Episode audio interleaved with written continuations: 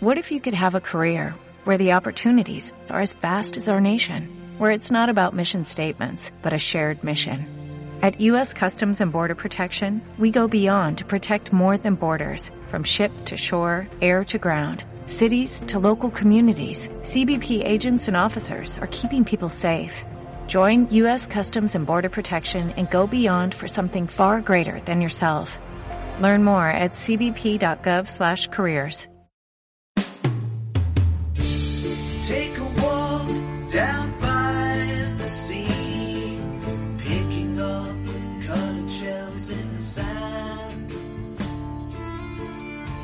Seagull, I watch your wings, silver circus Voz Libro, eh, cumpliendo con, nuestra, con nuestro compromiso de libros, autores, y, y en este caso, eh, un- que podríamos eh, tratar eh, que es una, nover- una novela histórica ficción, porque realmente está apoyada, está sostenido en un acto histórico o por lo menos bíblico eh, desde el punto de vista histórico, porque hay quien no está de acuerdo con que estos hechos hayan sucedido en algún momento de la humanidad. Estamos hablando del libro Cuando amanezca la ira, escrito por el padre José Antonio Fortea. Muy buenas tardes, don José Antonio. Muy buenas tardes, ¿qué tal? Bueno, pues no sé si mi introducción ha sido eh, suficientemente aclaratoria o lo ha liado un poco más. ¿Esto estamos hablando de una novela eh, ficción histórica o no? Bueno, eh, yo creo que aquí en este tema hay, hay tres campos y, y la novela se va a mover después de la introducción que has hecho. eh, en- Bueno, primero digamos los campos. El- está el campo de lo que dice la Biblia, Mm. está el campo de lo que normalmente suelen creer los, los egiptólogos hoy día, está el campo de los hechos, que se ocurrió, o sea, lo que ocurrió es lo que ocurrió, y desgraciadamente solo tenemos eh, los escritos de la Biblia y las teorías de los egiptólogos, y después está mi novela. Mi novela se mueve, mi novela, podríamos decir que eh, eh, lo lógico es que se moviera entre los dos campos. Mm. Sin embargo, no es así, no es así. Mi novela, digamos así, es como un, un juego en el que hay unas reglas. ¿eh? Y las reglas es vamos a reconstruir históricamente con la mayor fidelidad posible, con todo el conocimiento que tiene la egiptología acerca de cómo era ese- esa sociedad, cuál hubiera sido el impacto de las plagas de Egipto. Mm. Esas son las reglas del juego y una vez aceptadas, todo lo demás discurre eh, según eh, los más estrictos parámetros de la eh, historiografía. ¿eh? Mm. De tal manera que si alguien encontrara el más pequeño detalle que dijera esto no es así, vamos, yo sería el primero en, en cambiarlo, ¿eh? en cambiarlo Mm. porque es lo que he intentado durante toda su. Así que después de tu presentación, realmente la novela es una cosa un poco curiosa porque normalmente alguien dice, bueno, pues se mueve en esto, es la historia, es. Pero como ves, eh, eh, me muevo en mitad de unos eh, polos bastante curiosos en este caso. Ujú. Así es. Bueno, entonces eh, hace la novela hace también eh, como una como un apartado, ¿no? Un apartado inicial en el que quizás discurre lento, pero yo creo que es una lentitud necesaria porque realmente es parte del ambiente de los tiempos que se vivían. Eh, los, los tiempos, eh, más que los tiempos, vamos a decir, las velocidades de las cosas entonces no son las mismas que hoy tenemos y por lo tanto el tiempo discurría despacio. Eh, se hace un, hace un discurso en el libro de planteamiento eh, para ubicar al lector de cómo eran las costumbres, cómo funcionaba el faraón, qué protocolos existían, eh, de qué manera eh, se, le, se le adoraba y qué poderes tenía el faraón y de quiénes estaba rodeado. ya sea de funcionarios, ya sea de mujeres o concubinas, más luego todos los hijos de las mujeres y las concubinas, y que iban formando una enorme plataforma mm, eh, pues, de aristocracia y, a su vez también de poder, claro. Y que mm, esta primera parte a mí me parece que es muy interesante porque a todos los que les gusten la historia, en concreto pues, la historia egipcia, he metido un poco en el mundo mm, pues, las pirámides de los faraones, eh, las cortes, todo esto le gustará, le gustará porque son, son cosas que yo me temo que no son puro, pura imaginación, eh, sino que son cosas que realmente existían y eran como eran, ¿no? Sí, sí, o sea, mm, eh, eh, realmente eh, la, la única parte, digámoslo así, que va a ser el punto de debate entre, entre los egiptólogos y, y mi pobre persona, va a ser el tema de Moisés. E- Mm. Ese es el gran punto de batalla. Pero dejado aparte el tema de las Sagradas Escrituras, ¿fue verdad lo que cuentan las Escrituras o no? Eh, todo lo demás ha buscado la exactitud más extrema. Bien es verdad que cuando hablamos de exactitud más extrema hay unas cosas que se saben con total seguridad, por ejemplo, cómo eran eh, los arenes eh, del faraón. Digo arenes porque eran varios. ¿eh? Mm. Pues eso se conoce con una exactitud mm, grandísima porque hay muchos textos. ¿eh? Y entonces yo lo que hago es leer todos los estudios. Yo no voy a leer ni siquiera los textos. ¿eh? Lo que hago es leer los estudios que hay sobre arenes eh, egipcios eh, y pinto un gran cuadro, un óleo inmenso, mural, con el mayor detalle posible. Eh, el único punto es, es el que he dicho. El resto, todo, vamos, eh, si alguien ve un error, yo voy a ser el, el primero que voy a estar más agradecido de que me muestren un error. No, no. Aquí en historia eh, es una ciencia, es decir, eh, se puede decir, oye, esto es verdad o no es verdad. Una vez que uno va buscando la máxima fidelidad, es cierto que pasa como en esos ábsides con frescos románicos, un pantocrator que hay dentro de una iglesia. Se conserva el 75% y el 25% mm, se ha destruido, se ha perdido, hay cal blanca allí. Entonces, lo que en muchos casos se hace, hay unos que lo que hacen es simplemente ponerlo en blanco y punto final. Pero lo que otros hacen es, eh, poniéndolo en blanco, con líneas eh, de carbón finas, eh, reconstruyen cómo podría haber sido. Ellos no saben cómo fue ese, ese 25% que se perdió, qué santos había, etcétera. Pero una persona que conoce mucho, mucho, mucho la pintura románica, sí que puede decir, pues mira, tenemos una fila de arcos pintados, aquí se interrumpe, pues aquí había arcos. ¿eh? Aquí había santos en toda la base, pues indudablemente aquí también había santos. Aquí estaban eh, los dos animales alrededor del trono, pues aquí hay que poner el toro y el águila. Es decir, una persona que sabe eh, no te va a decir cómo fue, pero te va a decir cómo pudo ser todo y lo va a hacer con autoridad. ¿eh? La, la novela lo que intenta es poner lo que sabemos y reconstruir de la mejor manera posible lo que pudo ser.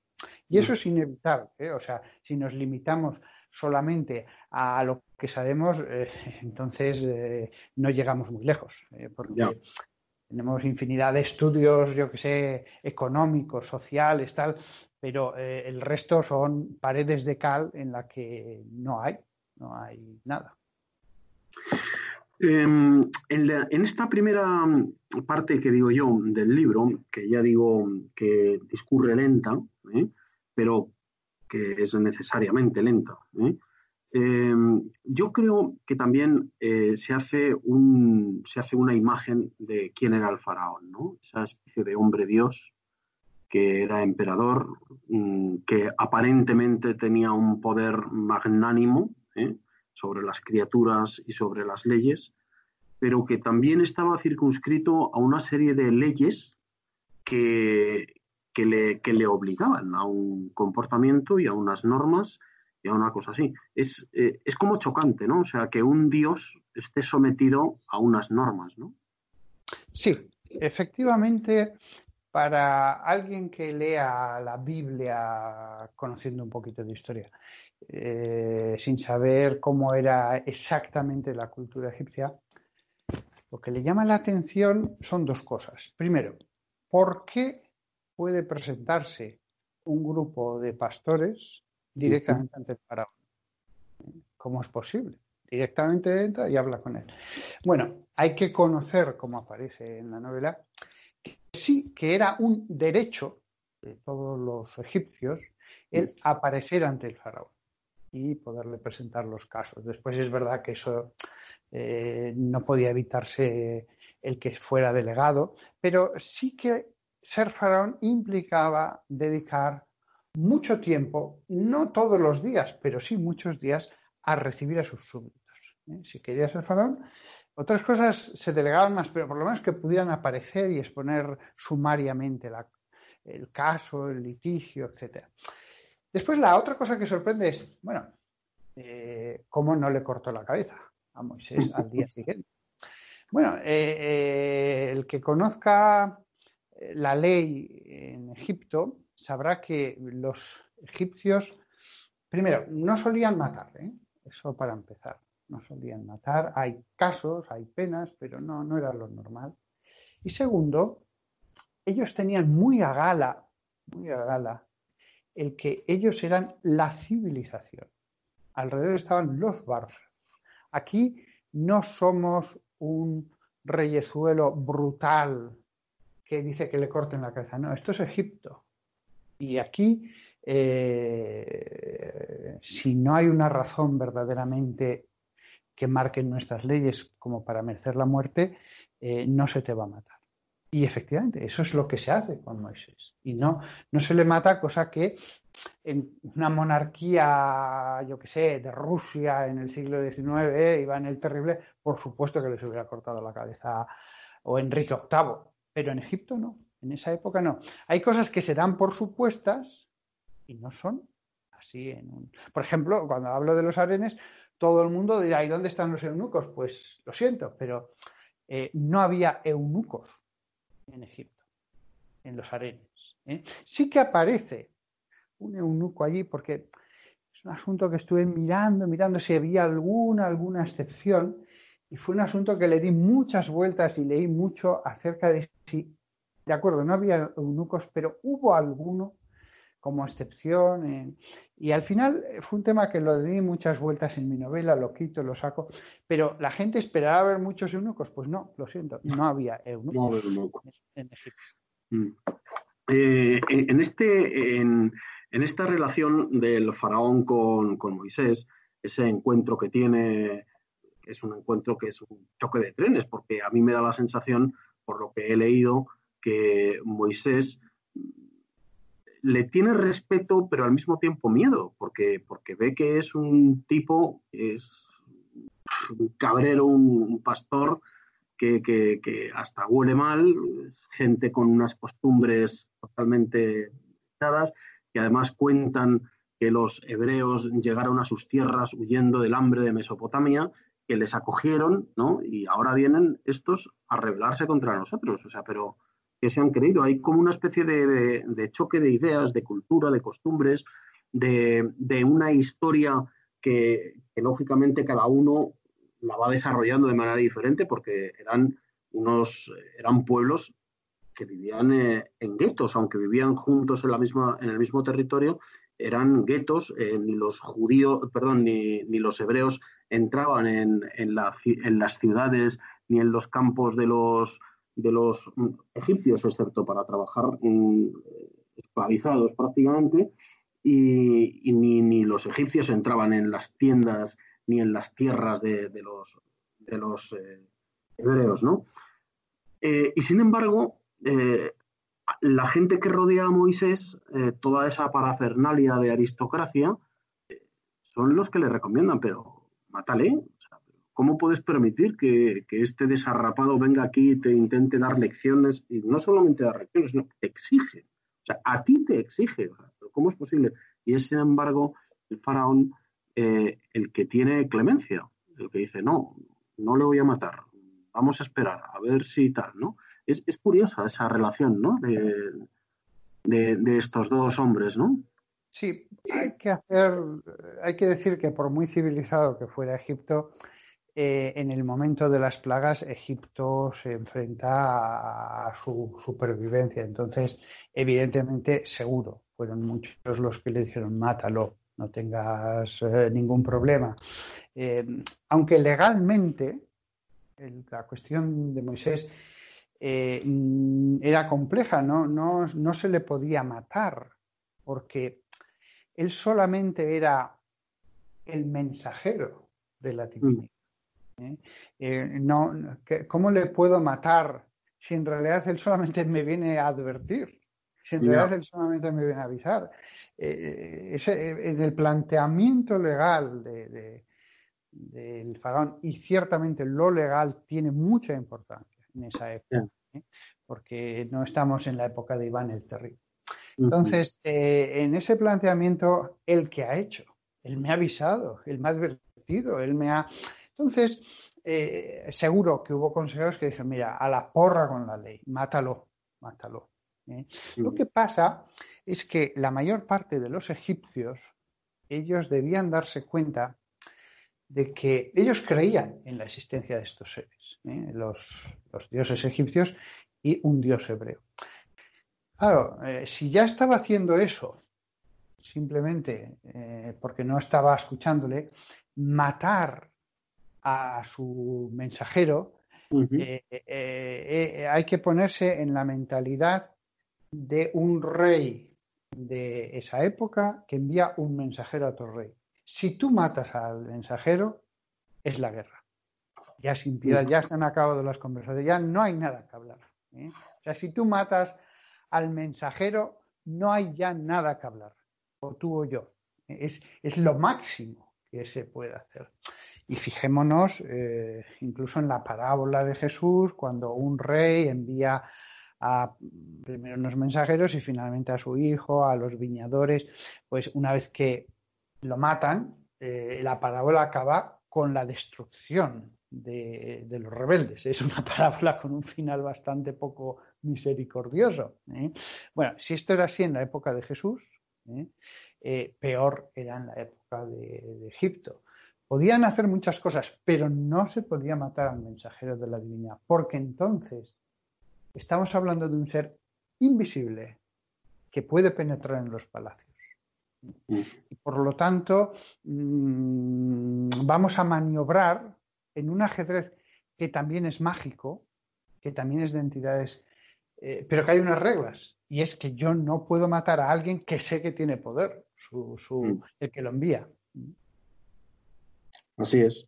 Y después eh, también es curioso porque a mí me llama mucho la atención eh, cuando, cuando Moisés eh, llega con sus plagas, las de las ranas, las del río lleno, las aguas llenas de sangre, ¿no? Y demás. Claro, es, es, terrible, ¿no? Porque además me parece que está muy bien descrito, ¿no? Cómo funciona cada una de las plagas y en qué aspecto les hace un daño terrible a, al pueblo y a la sociedad egipcia en ese momento, ¿no? O sea, es sí, sí, sí, muy, muy, muy duro, ¿no? Eh, cuando, por ejemplo, pues, el río se convierte en sangre. No, no, no es el río. Es que todas las aguas del entorno se convierten en sangre. Desde las ánforas hasta los pozos, hasta cualquier cosa se convierte en sangre, con lo cual no pueden beber, aún así terminan bebiendo porque mueren de sed, claro.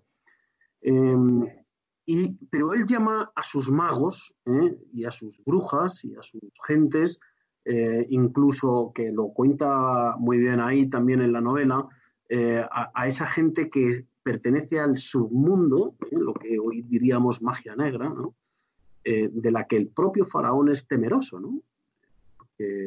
para ver si ellos son capaces o para que le expliquen cómo es posible que este desarrapado de Moisés sea capaz de hacer una cosa así. ¿Qué tipo de dioses son estos? Lógicamente ellos, todo el faraón, está obligado a no poder creer en, en un Dios que no sea él. Sea la incoherencia una, una crisis existencial absoluta, ¿no?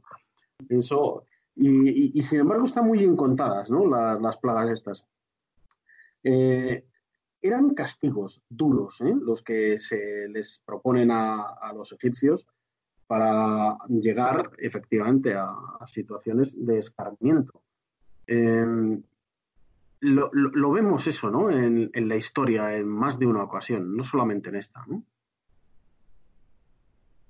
Castigos duros respecto Sí. a quién? Sí, eh, un castigo divino en el que sirve eh, como Ah. de amenaza, ¿no? De decir, ojo, que si no haces esto, va a pasar lo otro, ¿no? Es como un, Sí, como un en el aviso. en el fondo, el castigo duro eh, viene, por ejemplo, en eh, la, la cautividad de Babilonia. ¿eh? En la Sí. cautividad de Babilonia, en el fondo, en el fondo, es un castigo muy duro. Van a morir sacerdotes, va a morir el sumo sacerdote, su familia, eh, la ciudad destruida. En el fondo, las reglas se cumplen. Eh, para los filisteos se cumplen también. Ellos han hecho, y la historia se perdió porque la historia de la Biblia no es la de los filisteos, pero hubo otra historia entre el creador y, los pueblos que en Canaán. Y para ellos el castigo es eh, el pueblo judío. ¿eh? Sí, sí, así se entendía. Hay una frase, eh, probablemente nunca sabremos si fue real, de Genghis Khan al, al asediar una ciudad, que cuando llega ante las murallas les dice, muy grandes tienen que haber sido vuestros pecados para que sea yo el que ahora esté aquí. Qué Gengis Khan, tío, qué tío. Vamos, si es verdad la frase, ¿no? qué, qué fuerte. Pues eh, luego, eh, cu- ¿cómo, cómo, o sea, yo me imagino que lógicamente eh, sabemos los nombres de las, mm, de las plagas, eh, pero el desarrollo de las plagas, eso parte de ti, lógicamente, ¿no? O sea, el número de las plagas, Mm, la cronología, cuáles vinieron primero y cuáles después, eso nos viene dado en la Biblia. Eso es. Entonces, eh, mm, eh, pues eh, hay una plaga que es eh, las ranas. ¿eh? Pues eh, evidentemente yo no estaba allí, pero yo trato de eh, poner en imágenes lo que hubiera sido eh, en detalle que un número verdaderamente grande de, de, de batracios de pronto salen, como dice el texto bíblico, de- del río y de las acequias.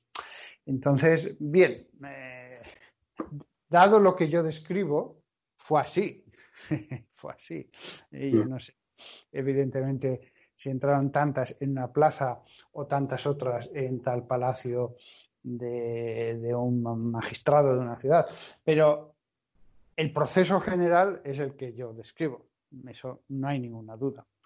Eh, si el río se convierte en sangre, podemos discutir los detalles, pero sustancialmente fue así. Mm. Cuando graniza, eh, granizo con fuego, pues fue más o menos así.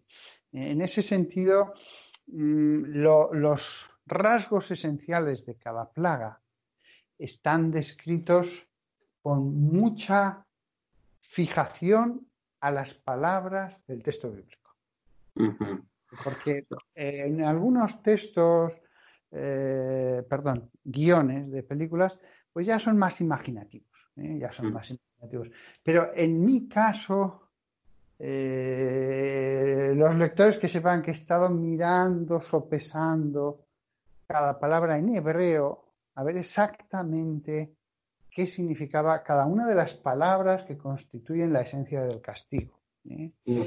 Y a veces ha habido que tomar alguna decisión, pero ha habido una, un atarme a las palabras al máximo, porque si una palabra hubiera dicho otra cosa, pues otra cosa. Yo, en ese sentido, eh, eh, pongo imágenes a las palabras, pero no he querido cambiar ni un milímetro. No he dicho, hombre, la historia va a salir mejor si cambio esto.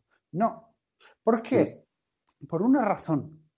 Antes hablaba al comienzo, con la presentación que has hecho, de lo que piensan los egiptólogos y lo que dice la Biblia. Mm. Pero claro, después está la realidad.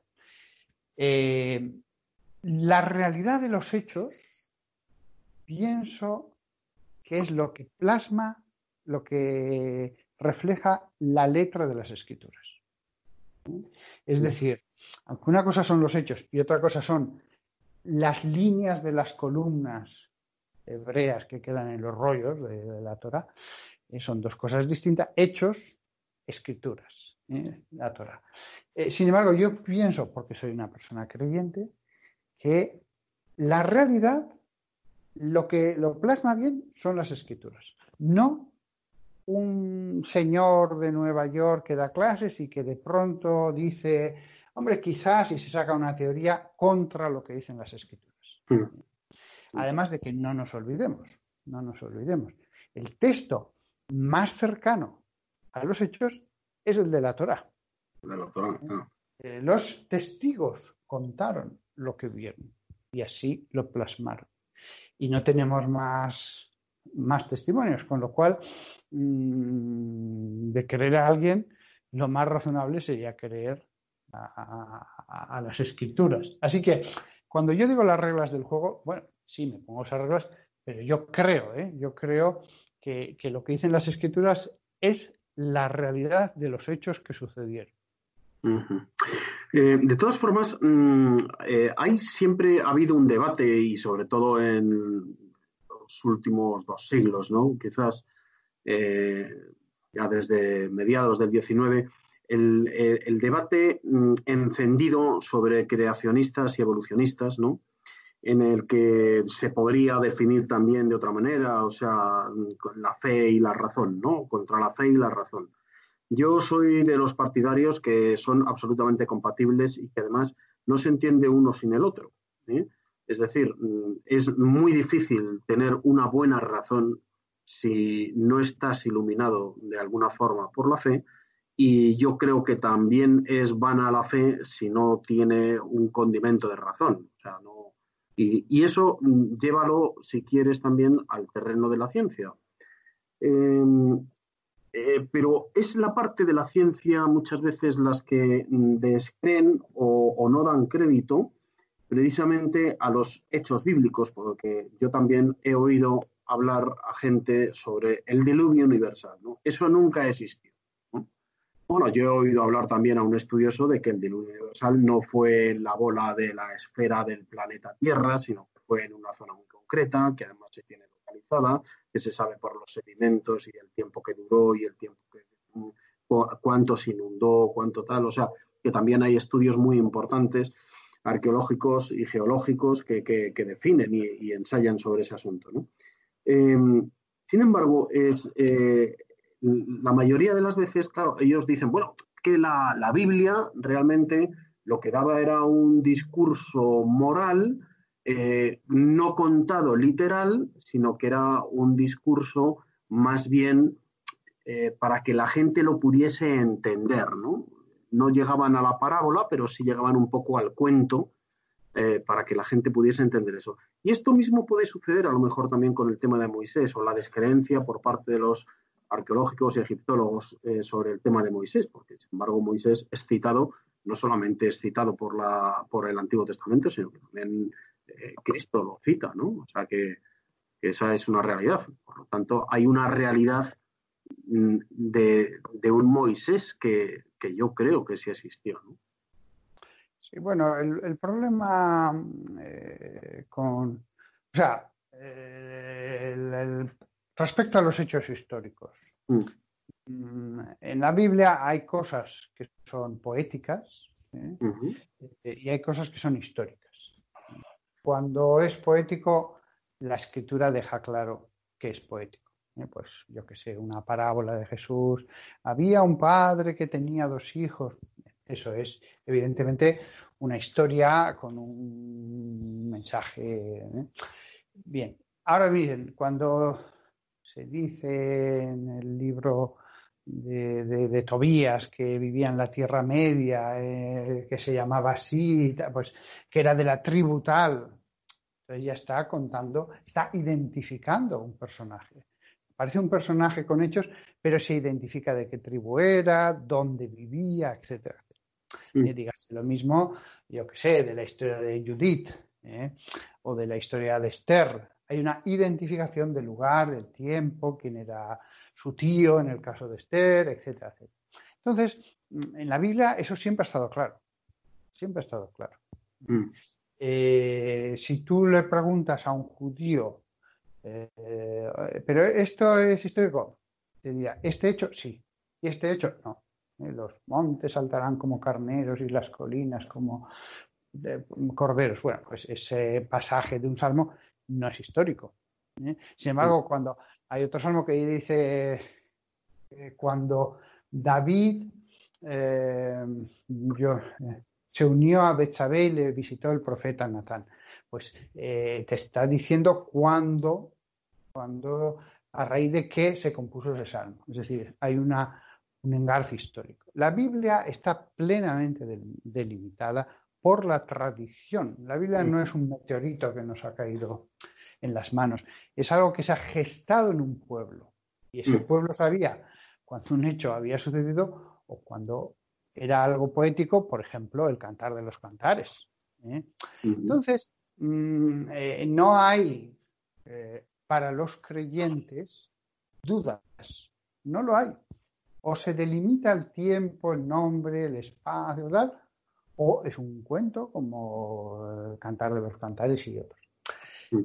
En el caso de Moisés, por lo tanto, no, no solamente eso, es que estamos ante el gran hecho histórico que cambia toda la historia. ¿Eh? O sea, estamos ante el gran hecho histórico, ante unos acontecimientos que siempre los padres, los abuelos, los rabinos dirán, fijaos en la época de Dios. Y señalaban con sus dedos a un espacio ¿eh? en el que habían ocurrido esos hechos.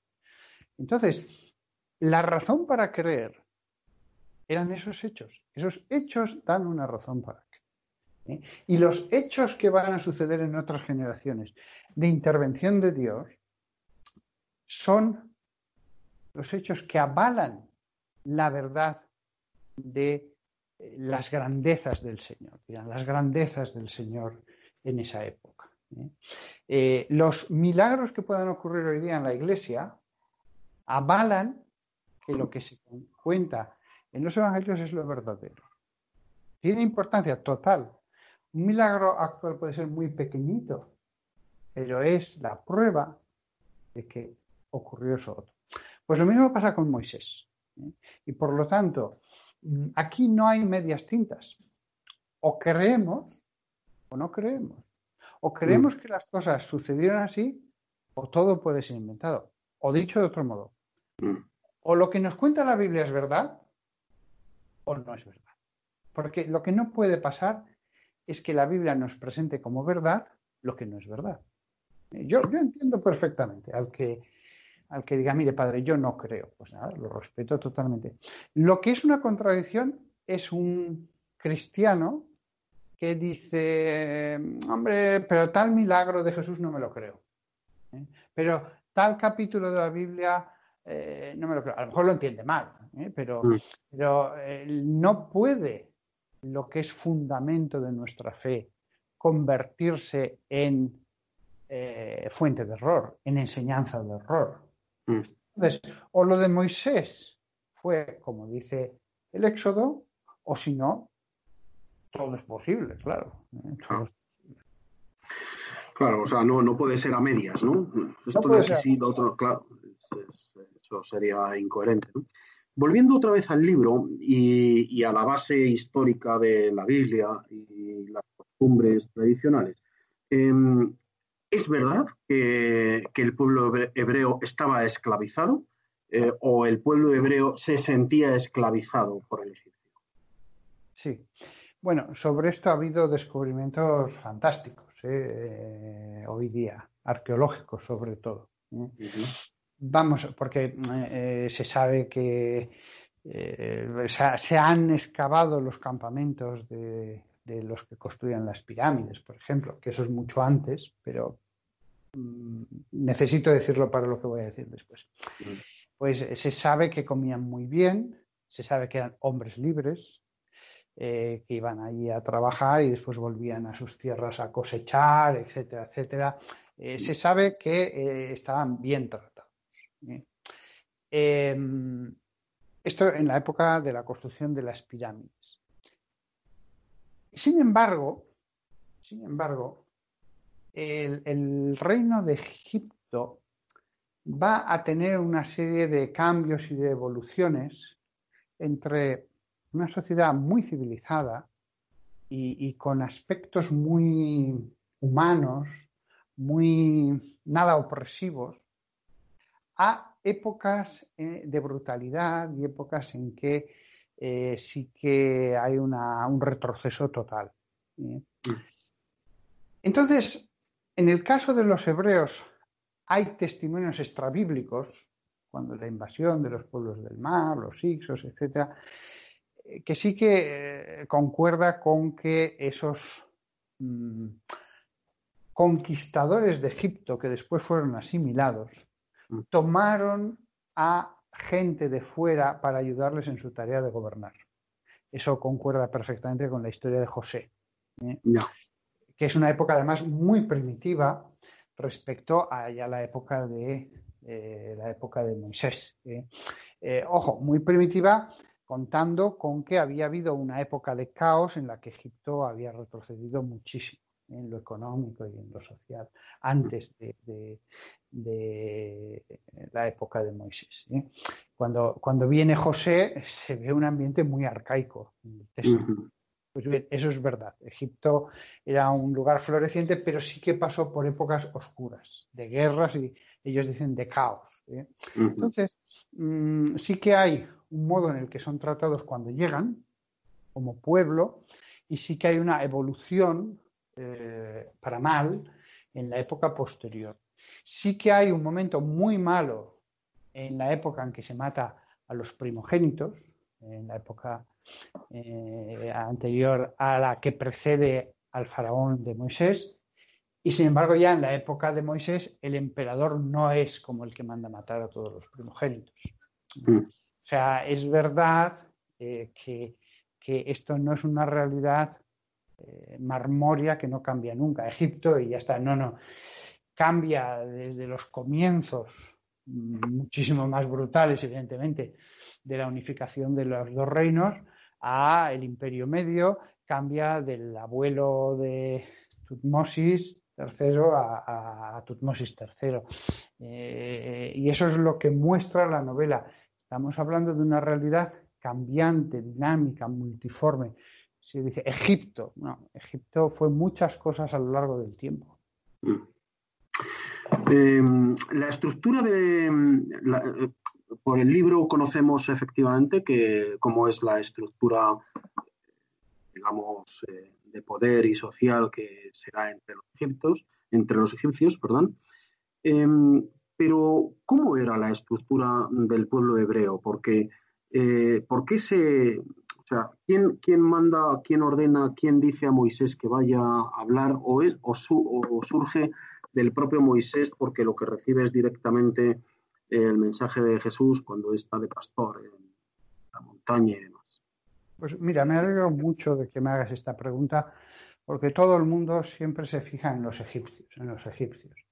Y si hacen una novela o una película, siempre son los egipcios y los otros son unos cuantos allí que vienen vestidos como beduinos y que Mm. no tienen ninguna importancia. No, la novela, aunque está centrada en los egipcios, sí que intenta mostrar, de forma indirecta, pero lo muestra, cómo era una población sometida dentro del territorio eh, egipcio.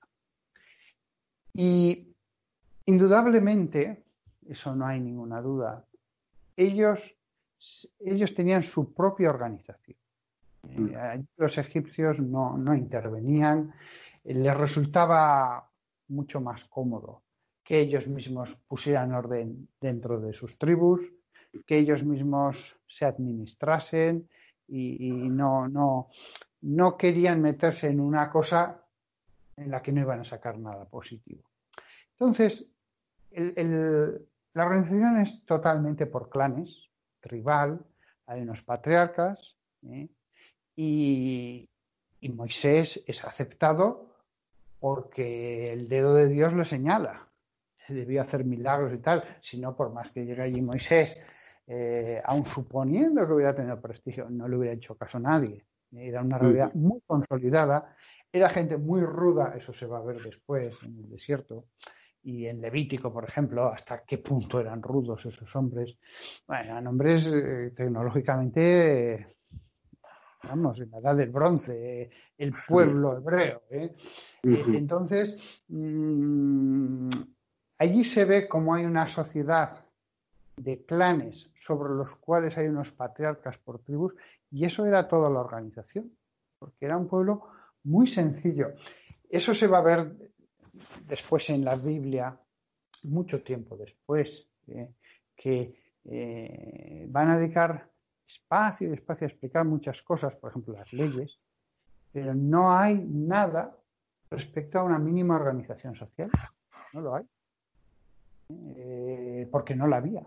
Porque si tú lees todos los libros de jueces, de, al final lo que queda claro es que eh, en cada familia el, el patriarca de cada familia mandaba, que sobre la tribu mandaba uno y que de vez en cuando se ponían de acuerdo para que uno dirigiera los ejércitos. Eso era todo. Mm, Eso era todo. Lo que sí que está claro en la novela mm, es que por contacto con los egipcios, y eso es evidente, fue por contacto con ellos, porque hasta van a imitar muchas cosas de los egipcios, sí que va a crearse un sacerdocio eh, que imita la religión organizada de la tierra del Nilo. Eso, eso está fuera de toda duda y hay vestiduras y cosas que son imitación, no copia, pero sí Mm. imitación. El pectoral, por Inspirado, ejemplo, ¿no? Inspirado en ellos. ¿no? inspirado. sí. Y no copia porque ellos tenían un fuerte sentimiento de que no podían copiar a los idólatras. Pero sí que hay cosas que las ven y dicen, "Mm, esto, esto sí que es eh, algo que podemos nosotros usar. Por ejemplo, cuando Abraham ofrecía su sacrificio, pues él hacía un montón de piedras y, él mismo, tal cual iba vestido, pues le una oración a Dios y ya está. Y ofrecía la carne y quemándola sobre. Pues eh, no tanto tiempo después, observamos que ya hay un altar, observamos que ya se visten con túnicas blancas, etcétera, etcétera, etcétera. He dicho estas dos cosas, podría seguir hablando y hablando y hablando. O sea, eh, sí que hay una influencia de los Mm. egipcios de todo lo que sea aprovechable. Y en mitad de esa sociedad en la que el poder civil está en las manos de los cabezas de familia, se va consolidando la idea del, de un linaje sacerdotal, que va a ser algo central en la cohesión de, ese pueblo hebreo. Eh, otra cosa más, y ya, bueno, no, todavía nos queda un ratito, sí.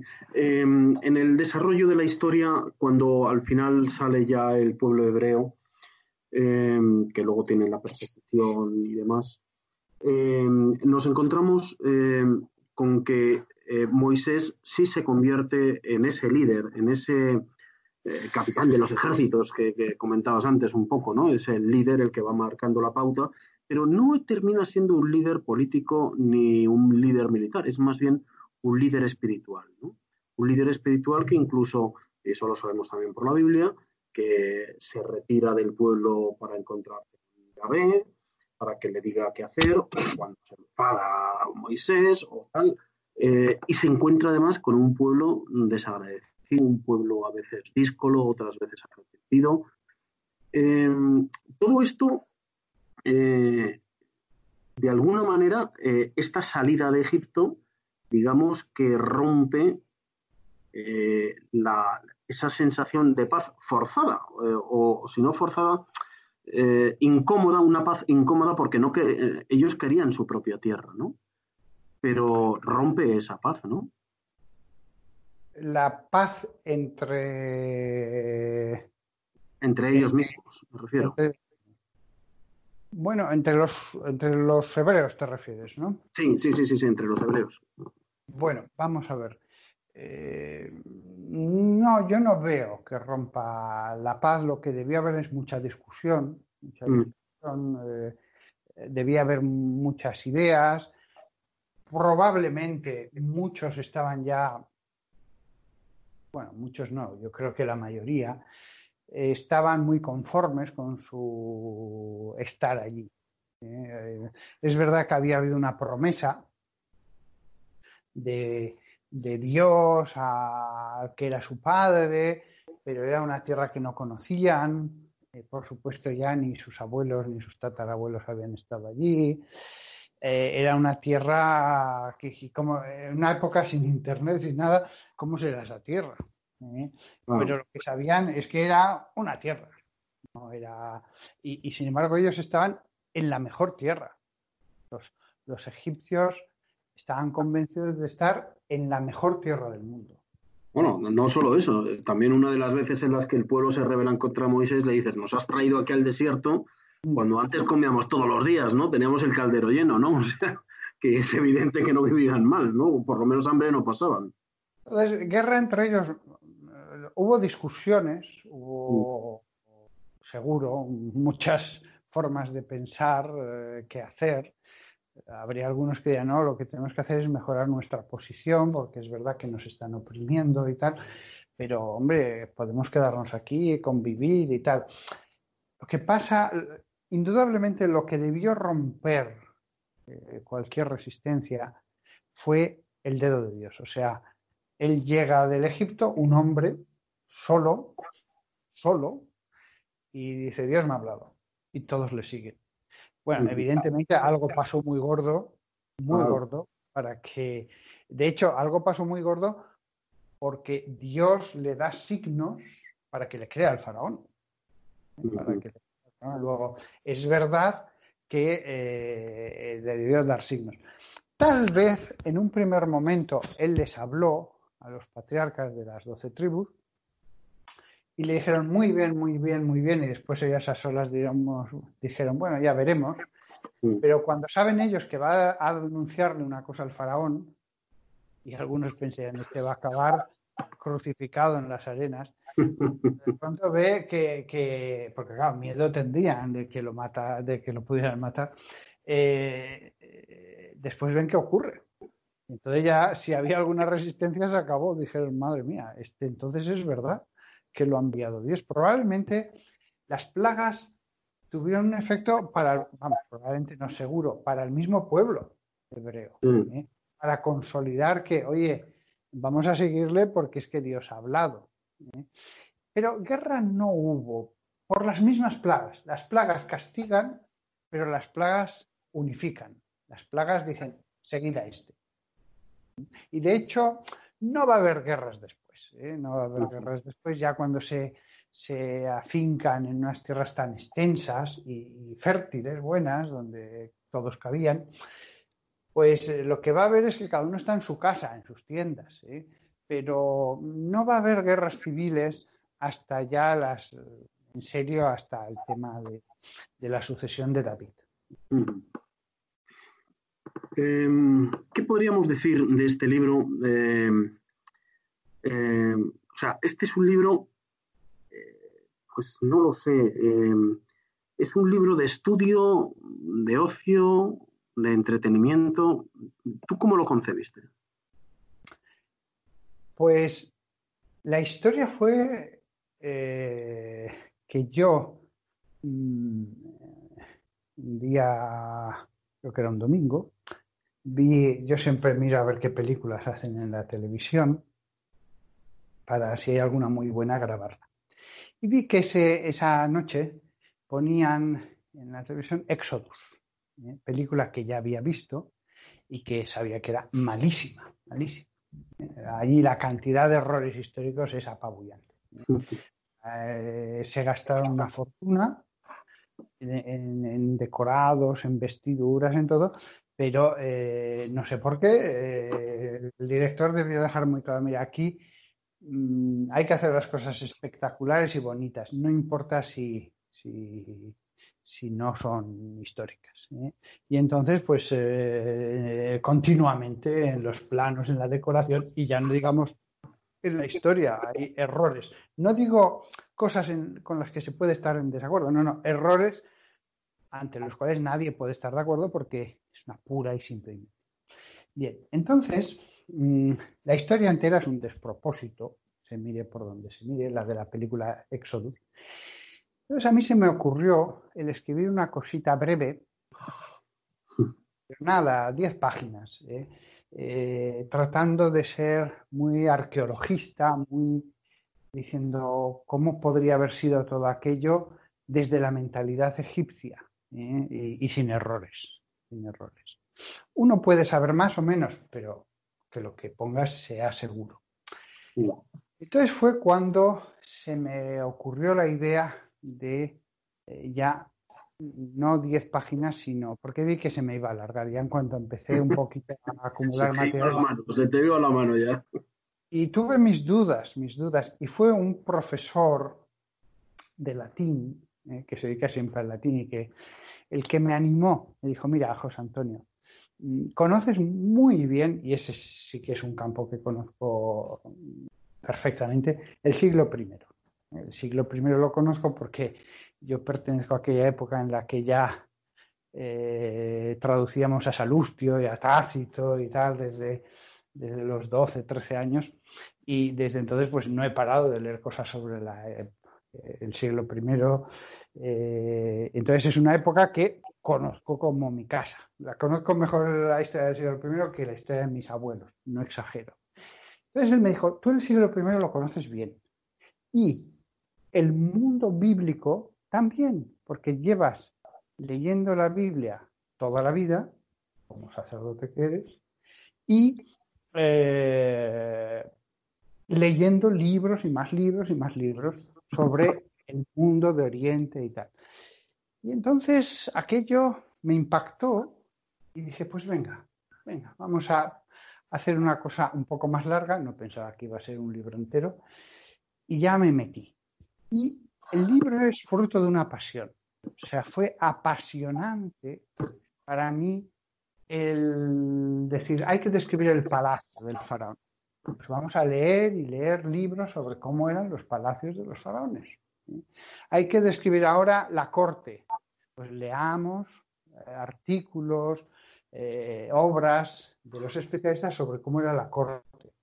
Y así todo, la economía, la sociedad. el- eh, entonces, para mí fue apasionante, con la ventaja de que, como yo estoy un poco dedicado a los libros, pues salvo mi trabajo esencial, eh, el- todo el día estaba metido en este tema, todo el día.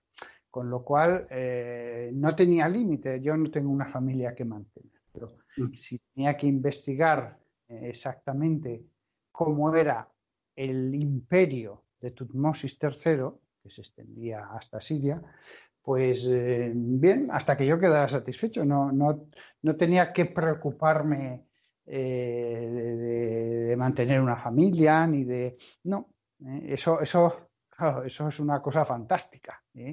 Y no sé cuánto me llevó el libro, hacerlo fue menos de un año, desde luego, ¿eh? pero, pero desde luego no me dediqué a otra cosa, dediqué a otra cosa más que a la pintura irla mejorando, retocando, completando. Eh, tres meses después leía yo un artículo sobre la situación de la mujer en Egipto y ya sabes, pues mira, hay que retocar cuatro líneas que había aquí que me había equivocado.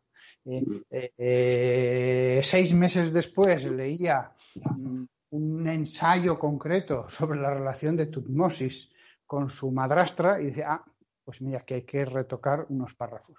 Me lo pasé muy bien ¿eh? Eh, y el fruto se nota esa pasión con que se ha hecho el disfrute por el detalle. Sí, sí, es verdad. Eso es verdad. Y eso, además, eh, trasciende de su trasciende de la, de la lectura. O sea, se ve que no es un libro escrito así, sino que está madurado y que tiene muchos detalles pequeñitos, que esas cosas no, no salen sin querer. Pues eh, estamos acabando y hemos estado hablando todo el rato con el padre Fortea, con don José Antonio Fortea, de su novela Cuando amanezca la ira. Esa novela que cuenta las diez plagas de Egipto vividas desde la corte del faraón está publicada por la editorial Secotia en su colección de narrativa con valores. De todas formas, eh, a mí me gustaría eh, volverle a emplazar seguramente para el mes de julio, porque en el mes de julio va a sacar, mm, me han dicho, su segundo libro de la colección forteniana sobre el tema de las fuerzas ocultas del bien y del mal, eh, un libro titulado Exorcística. ¿no? Salió ya Suma Demoníaca y ahora sale Exorcística. Y me gustaría, porque tendríamos mucho que hablar de ese libro, si es posible, si, si encaja en sus planes, en sus calendarios. y- Sí, sí, sí. Yo, aunque curiosamente hice eh, la especialidad de historia de la Iglesia, eh, en teología, me especialicé en historia, es curioso que la vida al final me reespecializó eh, en un tema dogmático como es el de el, el infierno y los demonios y cosas así. Y, y esos libros han tenido una venta impresionante, ¿no? No sé por qué. eh, en fin, eh, eh, la- la- nunca me imaginé que pudiera haber tanto interés Mm. por el mundo de lo subterráneo. ¿eh? Sí, sí, sí. Pues sí, sí lo hay, a pesar de que la gente esté empeñada en, bueno, empeñada en que prefiera no creer en el demonio, y sin embargo, sí hay mucho interés. Es curioso, curioso. Antes hablábamos de las escrituras. En el tema del demonio solo hay dos posibilidades. O existe o no existe. No podemos ir allí a, a un término medio. O existe o no existe. Así es, así es. Pues muy bien, hasta el próximo día, señores. Eh, aquí nos despedimos. Eh, el, próximo, el próximo día volveremos con, con otra publicación, con otro libro eh, que trataremos, pues, bueno, pues como tratamos aquí los libros, de forma amable, de forma eh, amistosa con el autor, porque, bueno, es él el que tiene que hablarnos del libro. Nosotros podremos eh, leerlo, profundizarlo, pero el que tiene que hablar de su libro es el propio autor que para eso lo ha escrito. Eh, esto es Somos Libro y yo soy Humberto Pérez Tomé. La editorial Secotia es un proyecto de desarrollo cultural cuyo objetivo principal es la defensa y dignidad del ser humano. Opinión y ensayo, reflejos de actualidad, biblioteca de historia, narrativa con valores, ensayo religioso, colecciones que dan un aire de vida a tu biblioteca. La editorial Secotia es garantía de altos valores. Suscríbete gratuitamente a sus boletines de Vive Secotia en secotia.com. Hola, buenos días, mi pana. Buenos días, bienvenido a Sherwin Williams. ¡Ey! ¿Qué onda, compadre? ¿Qué onda? Ya tengo lista la pintura que ordenaste en el ProPlus app. Con más de 6.000 representantes en nuestras tiendas listos para atenderte en tu idioma y beneficios para contratistas que encontrarás en aliadopro.com. En Sherwin Williams somos el aliado del PRO.